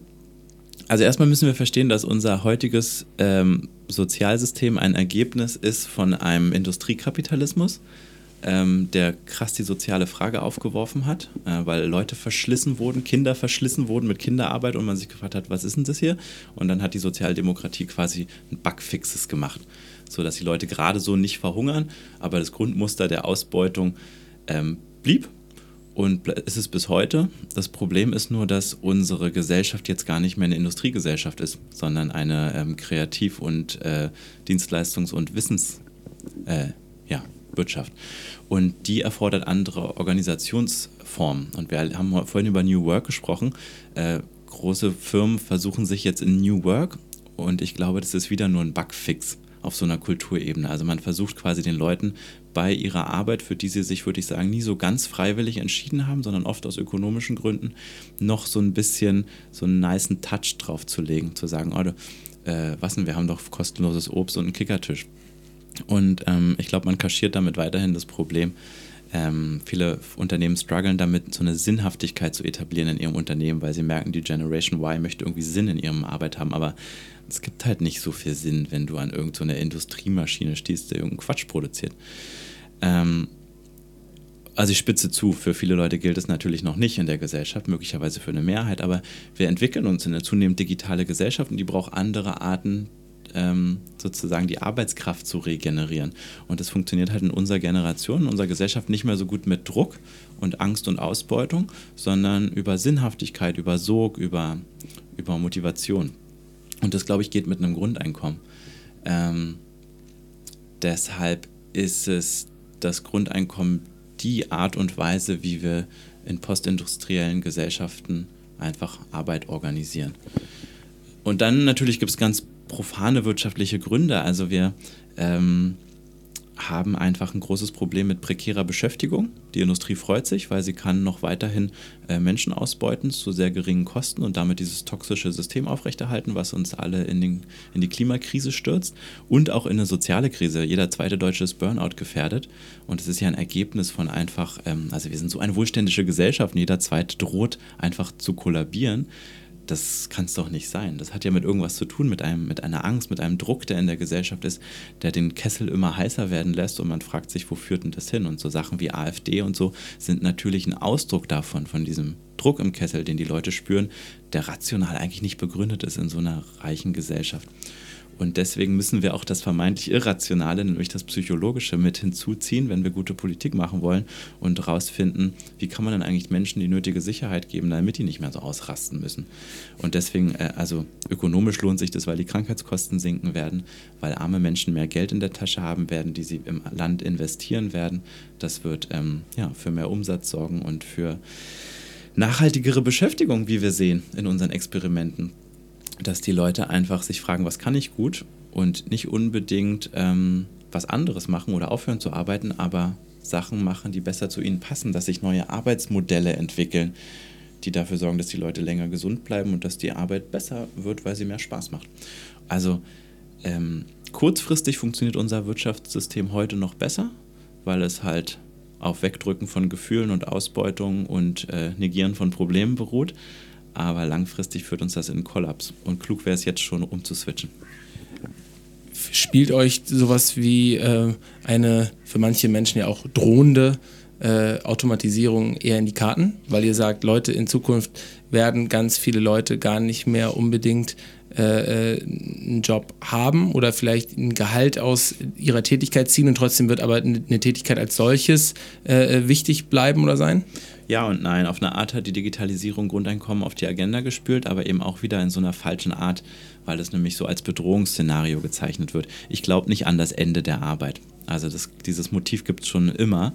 Ähm, der Mensch hat ja Tausende äh, mit der Muskelkraft gearbeitet, dann kamen Maschinen und Tiere und haben das besser gemacht, dann hat er mit dem Kopf gearbeitet, jetzt werden Teile des Kopfes digitalisiert und was der Mensch wird wieder was finden, wo er tätig wird und dann wahrscheinlich im Herz, wenn man so im Bild bleiben will. Äh, diese ganzen äh, Coachings, Yoga-Lehrer, Psychotherapie, ähm, Pflege, Kinderbetreuung, also all das, was unser Leben schön macht, wo man keinen Roboter haben will, sondern einen Menschen, das sind so Zukunftsbranchen, die heute oft noch nicht rentabel sind, weil unsere Wirtschaft noch sehr auf dem finanziellen Kapital basiert. Aber in Zukunft könnte sie zunehmend vielleicht auf kulturellem Kapital basieren. Und da wird es dann auch wieder Märkte für geben. Und das muss man sich aber eben leisten können und dafür braucht man ein Grundeinkommen. Und du glaubst nicht ans Ende der Arbeit, weil Arbeit für dich eben nicht heißt, ich mache etwas und werde dann dafür bezahlt, sondern Arbeit heißt erstmal nur Arbeit, unabhängig ja. von dem Geld. Ja. Und ähm, die wird es immer geben und du glaubst daran, dass der Mensch auch immer produktiv sein möchte und einen Impact haben möchte. Ja? Absolut, ja.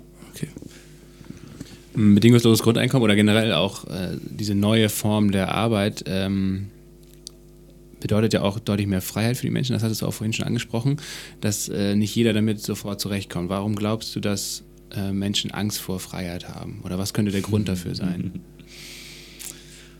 Das ist eine große Frage. Ähm Vielleicht fängst du einfach bei dir an. Also vielleicht, was hat das mit dir persönlich gemacht, seit, seitdem du Grundeinkommen bekommst? Oder äh, was, was, hat sich bei dir da ganz konkret geändert?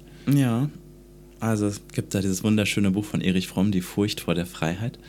Ähm, das ist tatsächlich ein starkes Motiv. Also ähm, ich bin in der DDR groß geworden und ähm, auch dem, was davon noch übrig blieb nach der Wende, hat sich ja nicht sofort alles geändert. Und da ging es schon sehr darum, auf Gehorsam erzogen zu werden. Gehorsamkeit. Und es steckt natürlich ganz tief in mir drin. Ähm, diese es wurde immer wieder mit Misstrauen aufgezogen. Wenn du dich nicht richtig verhältst, dann wirst du bestraft, dann wirst du ausgeschlossen, dann wirst du ähm, beschämt. Und ähm, immer wieder auch mit, der, mit dem Leistungsaspekt. Also du musst jetzt gute Noten kriegen, weil sonst wirst du später Straßenfeger, klingt mir noch so im Ohr von meinem Vater. Und ähm, und das ist ja ein typisches Erziehungsmuster in der Gesellschaft und unsere Institu Institutionen sind so aufgebaut. In den Klassen, wo es äh, in der Benotung die Normalverteilung geben muss. Viele Mittel, ein paar gute, ein paar schlechte. So soll die Gesellschaft immer wieder reproduziert werden. Ähm, und das gibt uns Sicherheit auf eine Art, aber ähm, es erzieht uns halt auch nicht zur Freiheit. Und das müssen wir erst lernen. Und es ist auch nicht, also es ist gar kein großer Vorwurf an die Gesellschaft. Wir sind da schon in sehr kurzer Zeit sehr weit gekommen ähm, das ist ja alles noch total neu, dass der Mensch so frei sein kann. Und ähm, wir müssen Glaubst du denn, dass man das lernen kann oder glaubst ja. du, dass das schon irgendwie auch ja, eine Charaktereigenschaft ist und wo manche das deutlich besser. Ähm, das wäre ja schlimm, wenn es eine Charaktereigenschaft wäre, also wenn das quasi Gott gegeben wäre oder Natur gegeben dann gibt es ja, also ja keine Hoffnung so eine, für Politik. Nee, nee, eher so eine, nee, das meine ich gar nicht, sondern, also auf gar keinen Fall schon irgendwie biologisch. Also ich meine, also dass es eher quasi so eine Erziehungssache ist und, und, und dass quasi, wenn Leute so kulturell oder auch von der Erziehung her so geprägt sind, dass es irgendwann einen Punkt gibt, wo das mehr oder weniger nicht wieder umzukehren ist. Das meine ich eigentlich eher. Ja, das ist total eine Erziehungssache, aber Erziehung ist ja ein Ergebnis von sozialer Herkunft, von auch Einkommen zum Beispiel. Also wir, äh, Leute mit Grundeinkommen berichten uns, dass sie mit ihren Kindern anders umgehen. Das habe ich bei mir selbst erlebt. Ich bin einfach nicht mehr so gestresst und, ähm, und habe so gelernt, auch über mich zu sprechen. Also das ist ja diese, diese mehr Achtsamkeit, die man mit anderen hat, kommt ja daher, dass man mehr Achtsamkeit mit sich hat. Man muss nicht mehr, wenn es einem selber schlecht geht, mit dem Finger auf andere zeigen, sondern man kann sich fragen, Moment, was brauche ich denn gerade? Das führt zum Beispiel dazu, dass die Leute mit ihren Kindern besser umgehen. Das heißt, weil die Leute selber sich mehr gönnen können, können sie den Kindern mehr gönnen und die Wahrscheinlichkeit steigt, dass die wiederum zu mehr Freiheit erzogen werden. Also in Erziehungsfragen materialisiert sich ja sozusagen so ein Grundeinkommen erst in wirkliche Veränderung. Ähm, natürlich kann man das lernen und die, erstaunlich schnell. Wir haben bei uns unter den Gewinnern ist ein Obdachloser dabei, eine CSU, äh, Oma vom Land, ähm, urbane Hipster, ähm, ein Industrieverlierer. Ja, und die sind alle innerhalb von wenigen Monaten können die mit der Verantwortung umgehen. Die Menschen wollen gerne gebraucht werden, die wollen beitragen und wenn man ihnen die Möglichkeit dazu gibt, dann ist es erstaunlich, wie schnell die lernen, mit diesem Mehr an Freiheit umzugehen. Cool, ja, also ich glaube, ähm, witzigerweise wollten wir genau die Frage nochmal stellen, aber die hast du eigentlich jetzt schon beantwortet, ähm, wie, äh, ob du inzwischen anders auf soziale Beziehungen oder Abhängigkeiten schaust, aber die hast du ja eigentlich jetzt eben schon aufgegriffen, diese Frage, vor allen Dingen ähm, auch in Bezug auf, auf Kinder zum Beispiel oder auf Erziehung. Mhm. Ähm, Gibt es eigentlich bei euch die, ähm, auch ab und zu so Anlässe, wo alle Leute, die man mit äh, Grundeinkommen hatten, irgendwie zusammenkommen oder ist es primär virtuell dann über, die, über ja. das Forum? Fast nur virtuell. Wir hatten ein Event in Hamburg, wo mehrere Gewinner zusammenkamen das war spannend, weil wir da zum ersten Mal aus diesem, also wir hatten so einen Glauben, dass das irgendwas mit den Leuten macht und dann haben wir es plötzlich gemerkt, weil die gegenseitig ganz ungläubig gesagt haben, Mensch, das hast du auch so erlebt? Die haben da von dem Om-Effekt gesprochen, mhm. dass plötzlich so eine tiefe innere Ruhe einkehrt. Äh, und äh, seitdem fangen wir eigentlich erst an, so öffentlich über das Grundeinkommensgefühl zu sprechen. Ist ja ein bisschen verpönt, über das Gefühl zu sprechen und ich weiß, dass vieles von dem, was ich sage, so sehr weich gespült und äh, gut menschlich klingt. Aber ähm, ich berichte vor allem, was die Leute uns sagen. Und ich glaube, dass ähm, wir das Gefühl in unserer technokratischen Gesellschaft allgemein unterschätzen. Der Mensch ist doch, wie wir beim Geld sehen, nicht so rational, wie er sich immer wünschen würde. Und äh, wenn wir das nicht anfangen, in die Politik mit einzubeziehen, dass der Subtext einer, eines politischen Instruments auch was mit den Leuten macht, dann werden wir nicht weiterkommen. Das war eigentlich ein schönes Schlusswort. Traditionell äh, stellt Paul bei uns die letzte Frage, aber ich gucke mal kurz rüber. Ich glaube, dir fällt auch nichts mehr ein. Außer natürlich die letzte Frage, die stellst du jetzt. genau. genau, außer die letzte Frage, die wir uns aufgeschrieben hatten. Ähm, kurze Frage: Wann warst du das letzte Mal bei DM einkaufen? Ui, äh, so ein paar Wochen ist das her. Kennst du Götz Werner? Ja. Ähm, kannst du uns ein Intro zu dem machen? Kann ich machen. Echt? Na klar. Ah, krass. Weil ich habe schon von ein, zwei anderen Podcasts gehört, die den auch gerne mal verpflichtet hätten für eine Folge. Aber ähm, wir sind ja eigentlich der meist prädestinierteste Podcast, oder? Doch, ja, würde ich schon glauben. Ja, okay, in der Selbstwahrnehmung stimmt das auf jeden Fall schon mal. Ja, super. Dann vielen, vielen Dank, Micha, fürs Gespräch. Sehr gerne. Und ähm, wollen wir mal schauen nächstes Jahr äh, mit eurem äh, Riesenexperiment, wie das so klappt. Da wünschen wir euch alles Gute und werden das auf jeden Fall weiter verfolgen. Dankeschön.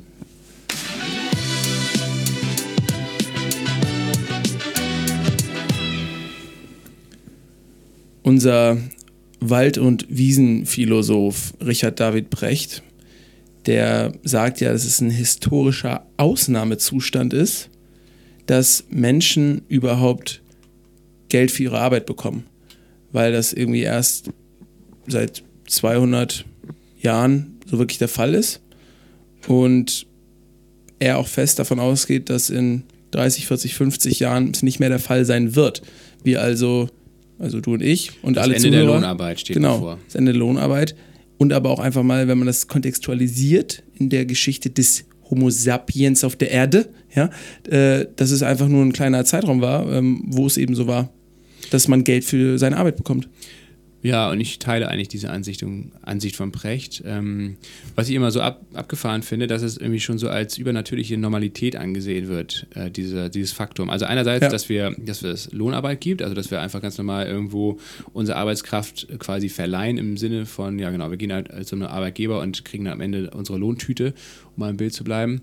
Äh, und das andere, äh, diese andere äh, übernatürliche ähm, Normalität ist ja das Wachstum, also dass, dass Wirtschaft immer weiter wächst und dass wir immer, dass alles immer größer, immer mehr wird, wir wollen immer mehr konsumieren und so weiter und so fort. Das ist ja genauso eine, eigentlich ein, ähm, eigentlich ja kein Normalzustand, sondern mhm. eigentlich eine Ausnahmesituation, die eigentlich auch anders. erst seit 200, 250 Jahren eigentlich überhaupt erst äh, gibt, dieses Aber Phänomen wir kennen es nicht anders. Das ist ja. das Problem. Genau, aber ich, ich finde das total spannend, eigentlich sich damit mal auseinanderzusetzen äh, und vor allen Dingen mit Alternativen zu beschäftigen und zu überlegen, was passiert eigentlich, wenn diese, wenn diese Ausnahmesituation auch mal wieder vorbeigeht und wahrscheinlich wird sie demnächst vorbeigehen, wenn man eben nicht mehr länger fossile Energieträger verbrennen kann, weil das ist damit ja verbunden. Ja, neulich, äh, kleiner Fun-Fact äh, beiseite äh, nebenbei, ähm, habe ich einen Podcast mit äh, Flair, dem Rapper Flair und äh, Belash gehört und äh, auch Boogie. Ähm, und da hat Belash. MC Boogie? Ja, MC Boogie. Ach, den gibt's noch? Den gibt's noch, ja, ja, Boah, dem geht's so auch ganz gut. Typ, den habe ich damals schon vor zehn Jahren gehört. Dieses hm. eine witzige Lied. Aber ich weiß nicht mehr, wie es geht. Ja, darum soll es auch gar nicht gehen, äh, sondern da hat Belasch was ganz äh, Cleveres gesagt und auch gesagt, wir sind die einzige Generation, die es jemals quasi auf der Erde geben wird, die sowohl vor als auch nach der und während der Digitalisierung äh, gelebt hat. Und das ist natürlich auch irgendwie einleuchtend, vielleicht auch eine Abnickerthese, aber so habe ich mir noch nie Gedanken darüber gemacht, dass auch wir wirklich die einzigen sind, die erlebt haben, wie es ohne Handy ist und wie es mit Handy ist. Und dass es auch wirklich die einzige Generation ist, äh, die das jemals erfahren und erleben wird. Und da steckt, glaube ich, auch äh, viel so naja, Erkenntnis. Unsere, also Elterngeneration zum Beispiel ist es ja auch. Ja, okay, dann, dann, dann meinetwegen dann zwei, drei Generationen, ja, aber es gibt halt nicht mehr als zwei, drei Generationen, die überhaupt diesen Wandel miterlebt Was haben. Was wir ja auch mitgekriegt haben, war Jahrtausendwechsel.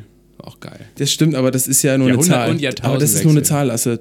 Was ja, steckt denn da für ein Erkenntnispotenzial drin? Ja, aber trotzdem ja irgendwie geil. Ja, weil alle dachten, dass plötzlich die Welt zusammenbricht und dass die Computer verrückt spielen und so weiter. Ist ja auch, es war ja mega die Panik davor äh, bevor das dann äh, ja, aber das bringt sich mir herausgestellt hat, dass es gar nicht so war. Na gut, okay.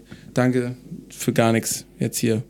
Wir sind aber gut, eine wirklich gute wollen, Generation, Paul. Das wolltest einfach, du eigentlich nur stimmt, sagen, oder? Wir sind eine gute Generation. Das wollte auch Flair nur sagen. Ja, nee, aber auch das, also dieser Umstand, dass, wenn man so ein bisschen herauszoomt und sich einfach mal anschaut, äh, historisch gesehen, ja, genauso wie mit dem Grundeinkommen, dass man einfach sagt, das ist einfach ein Ausnahmezustand, dass wir Geld für unsere Arbeit bekommen. Ja, genauso sozusagen, wenn man rauszoomt, sieht man halt, dass die zwei, drei Generationen, die aktuell leben, die einzigen sind, die diesen Wechsel mal mitgemacht haben, diesen, diesen Shift, was, glaube ich, total wertvoll ist, ähm, nicht nur das gemacht zu haben, sondern auch einfach sich darüber dann eben Gedanken zu machen, dass es so ist.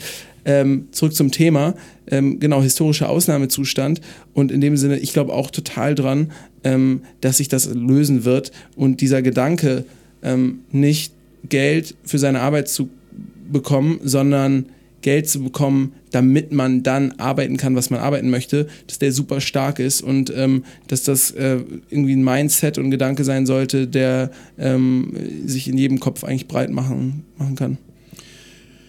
Was ich super spannend fand, Paul, ähm, war so zum Ende hin, als ähm, Micha erzählt hat, wie, also wie das letztendlich auch aus dem, oder wie der Sozialstaat letztendlich aus dieser Industriegesellschaft heraus entstanden ist. Ne? Also wie die, auch die, primär die Sozialdemokratie dafür gesorgt hat, dass eben nicht mehr 60 Stunden die Woche gearbeitet wird, sondern nur noch 40, dass es keine Kinderarbeit mehr gibt, äh, dass es ja einen Sozialstaat gibt mit Rente, Krankenversicherung etc.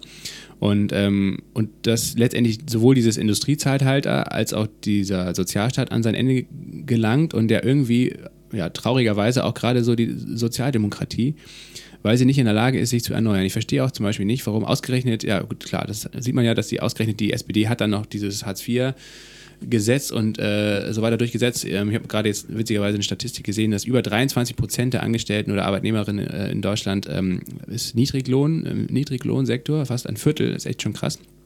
Ähm, Und ähm, ja, deswegen muss man sich auch nicht wundern, warum die SPD so dasteht, wie sie dasteht. Aber was mich wundert eben, und das ist der Punkt, warum dann eine solche Partei nicht in der Lage ist, äh, sich selbst und auch den Sozialstaat eben auf, ja, zu reformieren, auf ein neues Level zu heben. Und nichts ist, glaube ich, besser dafür geeignet als die Idee eines bedingungslosen Grundeinkommens. Also wirklich die Frage zu stellen, wie können wir denn diese ganzen sozialen Errungenschaften ähm, in durch die Transformation retten oder auch in ein digitales Zeitalter überführen, dass es eben erhalten bleibt, diese, dieser Wohlstand und damit auch verbunden diese soziale Sicherung, äh, diese, diese Freiheit, die wir damit äh, haben und so weiter und so fort. Weil das, die, die Alternative ist ja letztendlich, dass, dass das System sich so verändert, dass eben auch der normale Sozialstaat, wie wir ihn jetzt kennen seit 100 Jahren, dass der eben nicht mehr aufrechtzuerhalten ist. Mhm. Aber immer bei Sachen, bei denen man sich denkt, hä, das müsste doch eigentlich, warum wird das nicht umgesetzt oder warum nutzt jetzt beispielsweise die SPD dieses, diesen Gedanken des bedingungslosen Grundeinkommens nicht, kann man sich ja fragen, wem nützt es, dass es nicht eingeführt wird oder wenn es nicht eingeführt wird. Ja, der Und SPD auch, auf jeden Fall nicht. Nee, nee, aber auch, du weißt, was ich meine, oder? Ja klar, Ähm, es gibt natürlich viele äh, Besitzstandswahrer, die dann äh, sicherlich viele triftige Gründe haben. Ja, aber da frage ich mich trotzdem, was das eigentlich ist. Oder ob es, ähm, also, oder ob es wirklich so ist, dass auch viele Sachverständige und Experten sagen, ist einfach wirtschaftlich gerade schwer umsetzbar oder wird äh, äh, schlechte Auswirkungen auf den Arbeitsmarkt haben, weil es zum Beispiel eine ähm, Langzeitarbeitslosenquote äh, erhöhen würde. Es kann ja sein, dass es Leute gibt, die davon äh, Ja, aber felsenfest das gab es ja damals auch. Also wenn man sich, äh, das wurde jetzt ja auch, also meinetwegen, ne, die, die 40 Stunden Woche oder auch die, das Verbot von Kinderarbeit, das äh, wurde ja auch super schwer durchgekämpft. Das wurde ja, das ist ja nicht vom Himmel gefallen, sondern das war ein großer, großer Konflikt, bis das dann eingeführt wurde. Weil jeder Industrielle hat gesagt, ja, aber wir brauchen unbedingt auf jeden Fall hier Kinder und wir brauchen auch Leute, die hier 60 Stunden arbeiten, weil sonst bricht hier alles zusammen, die ganze Wirtschaft. Das war ja genau die gleiche Si- Situation oder Diskussion, ähm, die wir heute auch geführt haben. Und da gab es aber Leute in der SPD, die halt das Vorstellungsvermögen hatten, äh, wie kann es anders sein? Wir haben, also wie, wie, wie kann man sich eine andere Welt vorstellen, äh, in der eben nicht 60 Stunden die Woche gearbeitet wird? Und die haben das dann durchgezogen. Und genau das Gleiche wäre es doch eigentlich heute zu sagen, äh, okay, das ist jetzt äh, der Status Quo. Wir haben das jetzt seit 100, 120 Jahren äh, hier, äh, läuft das so und es war ja auch extrem erfolgreich, muss man ja auch sagen. Aber es kommt jetzt an ein Ende und wir müssen uns irgendwie äh, aus unserem Denkrahmen heraus bewegen und äh, was Neues überlegen. Also eine Utopie, die wir auch wirklich dann äh, verwirklichen. So. Wobei es ganz interessant, und Michael- Das hat die SPD damals geschafft und heute ist sie einfach nicht in der Lage dazu. Ja, ja, okay, doch, finde ich gut, hast mich überzeugt. Wobei Michael ja auch gesagt hat, und das fand ich interessant, ähm, dass er glaubt, das aktuelle System wäre zur heutigen Zeit noch wirtschaftlich erfolgreicher als das gleiche System mit dem bedingungslosen Grundeinkommen. Ja, aber fragt sich, wie lange noch. Genau, fragt sich, wie lange noch. Das werden wir sehen. Ich bin richtig gespannt auf deren äh, äh, Experiment, was sie nächstes Jahr machen. Wenn sie 120 äh, Grundeinkommen waren es, glaube ich, wenn, wenn sie die ausgeben wollen und ähm, das Ganze wissenschaftlich begleiten. Das wird, glaube ich, richtig interessant. Und ähm, ja, ansonsten fand ich ihn einen sehr spannenden Gast. Ähm, sehr besonnener Typ, äh, sehr irgendwie aber auch nachdenklich und, und, und ein positiver Mensch. Ähm, fand ich ziemlich faszinierend. Nicht nur, Trotzdem immer on wofür er point, sich ein, immer ja, mega on äh, point. überhaupt nicht rumgeschwafelt. Nee. Äh, also wirklich sehr, sehr kompakt alles. Ja. Top. Und das, und das Kommunikationsexperte. Man merkt, dass er Klar. Kommunikation studiert hat Nur, ja, auch. klar. Auch wenn es man merkt auch, dass er coden kann, das sieht man ihm an. Ähm, und äh, was aber auch nebenbei cool ist, ist nicht nur, dass sozusagen die Grundidee und der Purpose sozusagen von meinem Grundeinkommen super ist, sondern dass die nebenbei auch noch so, ein, so eine coole Organisation aufgestellt haben, wo 30 Leute irgendwie ihre Gehälter selber bestimmen können, komplett äh, alles transparent ist, ihren Urlaub selber bestimmen können und die sich holokratisch ähm, organisieren. Ähm, auch nochmal, kommt sozusagen nochmal auf die Liste rauf von geilen Arbeitgebern, die diese ganzen Sachen eigentlich schon mitgedacht haben und mit umsetzen. Ja, und aber auch da wieder eine Besonderheit. Äh, viele Unternehmen, die das machen, ähm, hängen das dann sehr draußen dran an die Tür. Vielleicht auch zu Recht, kann man ja auch äh, gerne machen. Äh, aber er macht das halt überhaupt nicht. Also ich, wir haben ja nichts darüber gefunden in der Recherche, dass das halt alles schon so äh, fortschrittlich läuft. Ähm, das finde ich eigentlich das noch viel spannendere, dass man das einfach macht, weil man davon überzeugt ist und nicht, weil man denkt, ach jetzt geil, das ist ein geiles Pressethema oder ein geiles Marketingthema. Ich, ich sehe es so ein bisschen äh, zwiegespalten, weil auf der anderen Seite brauchen wir viel mehr Unternehmen, die damit offensiv nach draußen gehen, ja. um eine Vorbildfunktion einzunehmen. Jetzt, also jetzt kann man so oder so als, sehen. Jetzt haben wir ja drüber Und gesprochen. genau, jetzt wir haben drüber gesprochen. Es gibt keine größere Öffentlichkeit als hier im Geilen Motor Das Podcast. stimmt. Und deswegen auch Selbstauslese, natürliche Selektion. Wer es bis jetzt geschafft hat, der wird belohnt. Ähm, und zwar mit der Info, dass bei Mein Grundeinkommen, diesem mega geilen Arbeitgeber, ähm, wo Michael der Gründer ist, äh, auch Leute gesucht werden. Zwölf Und Jobs. Zwölf Jobs werden gesucht. Ähm, die werdet ihr bald auch bei äh, goodjobs.eu finden. Ähm, und äh, der erste Job, der Michael gerade im Kopf kam oder wo er gesagt hat, er braucht unbedingt jemanden, ist ein Campaigner. Also er braucht wirklich einen PR-Profi, einen Kommunikationsprofi, der auch am besten schon mal irgendwie in der Wirtschaft oder noch besser in der Agentur gearbeitet hat und jetzt Bock hat auf den Non-Profit-Sektor, ähm, auf eine richtig geile Organisation und äh, mit denen für das Grundeinkommen, für die Idee des Grundeinkommens, für diese große soziale Idee äh, äh, streiten möchte ähm, und das nach vorne pusht. Also wenn ihr jemanden kennt oder wenn ihr selber so jemand seid, dann bewerbt euch da und sagt, dass ihr vom Geil Montag Podcast kommt, weil dann kriegen wir vielleicht mal einen Kaffee von ihm ausgegeben. Oder ein Intro zu Götz Werner. Das ist Stimmt. natürlich unser großes Da Ziel. werden wir nochmal nachhaken. Da müssen wir erst einmal dranbleiben. Äh, Das wäre natürlich äh, die, die Adelung, hier der Ritterschlag. Da könnten wir nämlich dann äh, nochmal sehr viel vertiefter ins Thema einsteigen. Götz Werner hat ja 100 verschiedene Bücher schon über bedingungsloses Grundeinkommen geschrieben und nebenbei auch noch DM gegründet und hochgezogen zum größten Drogeriemarkt Europas. Von daher freut euch drauf, wenn uns das gelingt. Bis dahin schickt uns gerne ein bisschen Feedback an fanpost.geilmotor.de. Auf unserer Seite geilmotor.de könnt ihr uns auch ein bisschen finanziell supporten oder ähm, nochmal extra Folgen euch reinziehen. Zum Beispiel auch unter anderem zum Thema New Work, ähm, was mit bedingungsloses Grundeinkommen sehr eng in äh, Verbindung steht, dieses Thema. Ähm, genau, und ansonsten sind wir auch über Instagram erreichbar. Wir freuen uns immer über ein bisschen Feedback und vor allen Dingen auch über einfach so ein bisschen Verbreiterung und Schickt mal eine DM, einfach mal hier eine Direct Message auf Insta schicken. Genau, wir freuen uns immer. Wir verantworten, wir antworten eigentlich immer sofort, nachts, morgens, immer. Ja, Und ähm, bis dahin wünschen wir euch jetzt einfach eine gute Woche. ja. Egal, ob ihr bedingungsloses Grundeinkommen habt oder einfach noch arbeitet. Komm ran an den Speck. Kommt, macht das einfach jetzt. Ja. Einfach los. Geil. Los geht's. Tschüss.